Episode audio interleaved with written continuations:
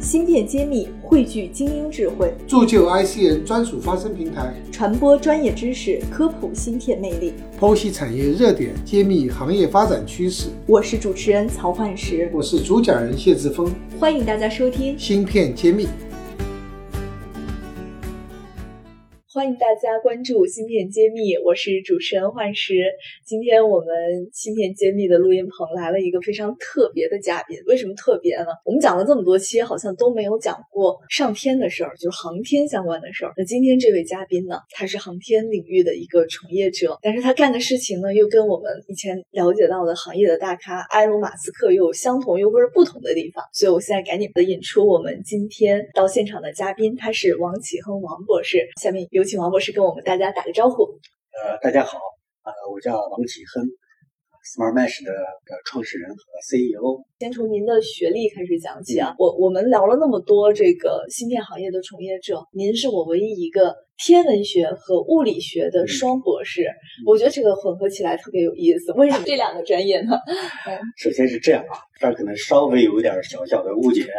就是我不是天文学和物理学的双博士，嗯，而是说我在美国留学的时候呢，这个西北大学 Northwestern University，它正好那个系呢叫做天文学和物理学，所以因为天文和物理呢是结合是非常紧密的，因为物理呢实际上是涵盖非常广的自然科学，如果不研究天体的话，实际上是没有办法去得出我们的物理的规律。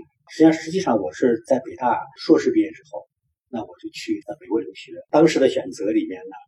很有意思，这个西北大学呢是天文学、物理学，但我不是因为这个名称啊，我是因为当时呢很喜欢 NBA 的乔丹，哦，啊，所以我当时就选择了这个芝加哥的过去了。那您去美国进修之后，后来选择了什么方向的行业去从事呢？刚到这个美国的时候，我是 Northwestern 读天文和物理，但是我呢其实更愿意跟人去打交道，所以呢，因为我在北大的时候呢，其实我是世家歌手。为自己在做乐队，所以我特别喜欢和人去打交道。这个人呢，那就涉及到网络，网络呢就是计算机。所以呢，我在西北大学读了一年的天文物理的这个博士学位，我其实并没有拿到这个博士学位啊。我在那读完一年之后，就 transfer 转校到了那个华盛顿大学。Washington University St. Louis 去读计算机系的博士，那么我其实边读呢，就边在这个一家芯片公司在工作。我本来是想从物理纯粹和自然打交道，那么转到和人文网络去打交道。所以呢，我刚到华盛顿大学的时候，我读的是计算机系的网络专业。那我工作的公司呢，它恰恰做芯片的，所以呢，芯片呢，它有硬件，它有软件。那刚开始还。但是呢，因为就是你要知道，就是一般的这个学习的人，他喜欢往下面去学，越走越深。所以最后呢，我会发现再去研究的话，我一定又会回到物理，是吧？所以呢，这个时候我就我甚至是把我的这个这个博士也辍学掉了。那我回国就开始真正的做和人打交道，又融合了当时还没有嗯 AI 人工智能还没有叫起来，相当于机器学习、翻译这块。所以的话呢，我创业的时候其实就是真正的。到了这个人文的这个环节，这是哪一年的事儿？这是零零五年、零六年的事儿。哦，那时候国内创业市场还没有现在这么火爆。对，但是你会看到，就是说所有的事情呢，它呢都不是偶然。就对于人的一生来说呢，它其实很多事情是是一个大的运行轨迹啊。你会看到，我学的物理、天文，包括计算机，所以到了今天，你会发现它整个综合起来，它其实就是天地一体化综合加上生态。所以我觉得，其实人的一生，你在有的时候在回顾的时候，你会发现，你的 curve 是在你的 DNA 里面注定，coding 在它很多地方都是相相关的。那这个东西对您后面创业会定位的方向上会有很大的影响。我觉得会有很大的影响。你看，我现在创业 Smart Mesh，我的 public chain，我的公链叫做 Spectrum 光谱，和物理相关的。这个公链的上面的一层叫二层网络，二层网络呢，就是它可以支持包括离线支付。闪电支付，那么叫做 photon network 光子网，实际上你会发现它都来自我的我的以前的，包括天文，包括物理。实际上呢，就是这些综合的知识，其实对于我现在要做的事情是一个都不可以或缺的。嗯，那您现在做的这个事情，它是解决一个什么样的问题呢？就这个问题其实蛮有意思的，就是我现在在做的一件事情呢，可能刚对这个个听说过这样的事情的人来说，那觉得是真的是有点。天马行空，因为我们在做一件什么样的事情？是说我们的互联网发展到现在，经过了将近六十年，但是呢，我们人类呢，还有一半人其实没有连接起来。还没有入网，没有没有没有互联网。那么原因在什么地方？原因就在于我们的互联网的中心化。其实我们最初的方丁发的，他恰恰是我的校友啊，他现在已经过世了，是在六二年就提出了互联网，将近五十多年前。但是呢，经过了这么长时间的发展呢，实际上这几个方丁发的对我们互联网都非常不满，因为它越来越中心化。那么现在的这个技术去把这种中心化打破的技术就出来。叫区块链，这个区块链呢，它实际上解决了一个很大的问题，包括我们五 G 自身都没有解决的问题。你比如五 G 里面有 D to D device to device 的点对点通信那么从运营商来说，它不行，是因为它没有办法收费，是吧？你不经过我中心呢，我就收不到你的费用。那么为什么说它不能够点到点支付呢？因为中心化的系统里面是没有中心化的系统，是要相信中心才可以。那么大家呢，实际上都相信运营商，所以才能够完成这样的一个。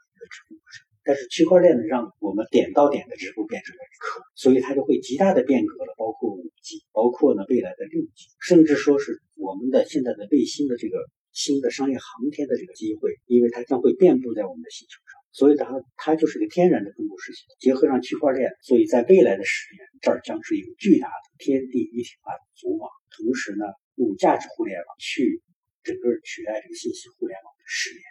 您刚刚提到了一个词六 G，实际五 G 我们还没搞太明白，六 G 又是什么呢？是啊，现在就是说，我们有个说法嘛，一 G 和三 G 在过渡，二 G 和四 G 相对稳定，是吧？五 G 解决什么样的问题？首先它带宽宽，比如说你要在北京和上海，这是要先上五 G 的地方。可是我们的手机，你觉得四 G 它慢吗？如果你觉得一 G、二 G 慢的时候，你觉得四 G 还慢吗？它已经很流畅了。你看电影的时候，它已经不再是磕磕绊绊了，对吧？要几年前我们带宽不够的时候，你觉得很头疼。可是你觉得五 G 五 G 说是几秒钟它就能把电影下载下来，你需要吗？不需要啊，你只要打开你能看就行了。所以你会发现我们日常生活对五 G 其实没有那么强的一个需求。你会发现我们的城大城市到五 G 了，可是这个世界上很多地方连一 G 都没有，非常的不均衡，对吧？所以它很多地方其实五 G 在这个方面它是很牵强的，就是你把已经有了很好带宽的人，这些五 G 还要扎堆在这建设。但是呢，你去漠视了没有很多，对吧？因为那些地方比较偏远，它比较贫穷，它的 ROI 可能不太够。那你不去帮着他们去建设，对我们来说，你限制了我们，限制了我们的四 G，然后为了让我们去用五 G，那其实这是完全不合理的，这是中心化的地方。那么，所以呢，我们再看卫星呢，在未来的十年，就光单说 SpaceX，在我们的天上将会有一万两千颗 SpaceX，一家就发射了。再加上中国，所以的话呢，到时候互联网是我们说的互联网的这个下来的微波信号是到处的。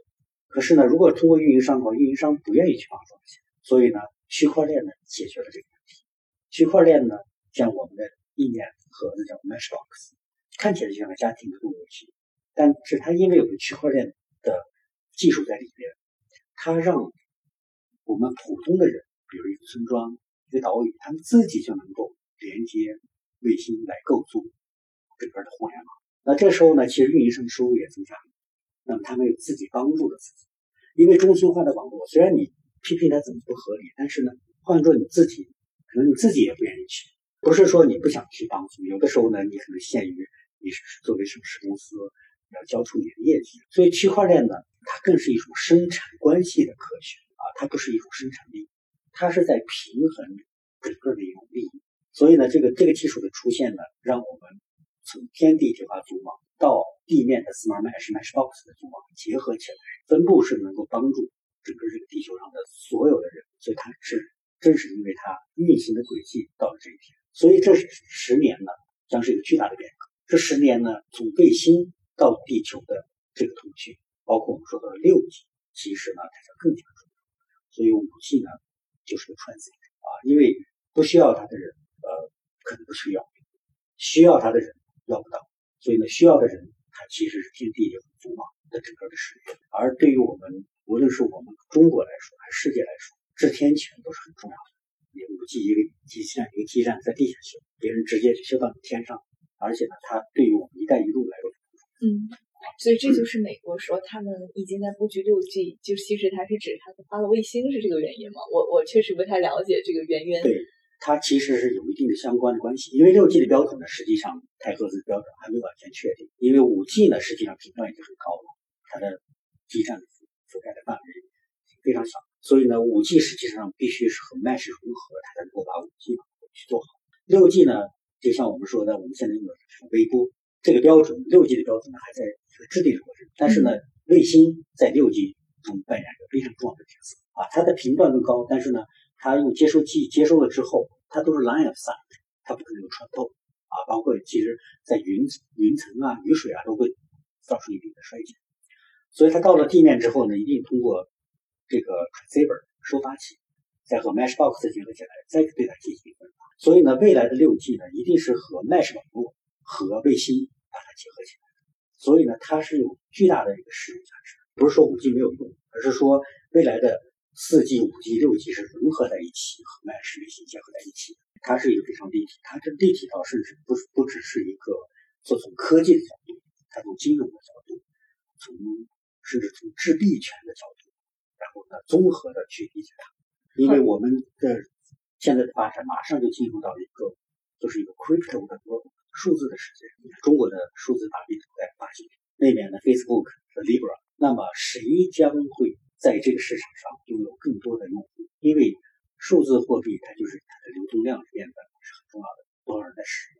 当天地一体化组网可以把人类连接的时候，如果它连接方式直接是区块链化。那这个时候，token 变得很重，所以我们会看到，它不仅仅是一个值钱钱和通讯，它甚至涉及到金融、货币产生啊，这个感觉和我们以前的这种竞争的模式又换了一种新的套路和玩法。对，我看到您创立的这个 Smart Mesh 好像也在用区块链技术再去解决刚刚说的这个组网的问题，是吗？是的，因为呢，这个组网呢，它其实面临到一个就是这些节点之间呢。如果它组成 mesh 网络，你必须有商业模式。没有人呢，他会把一个节点贡献出来，所以说我无私的贡献出来，因为这符合这个商业的一个利益。所以呢，贡献出节点的人呢，他就会得到回报。那这个回报呢，你想，你说给了我一兆的流量，那那我的手机显示是零点九五的，那这时候就会有问题。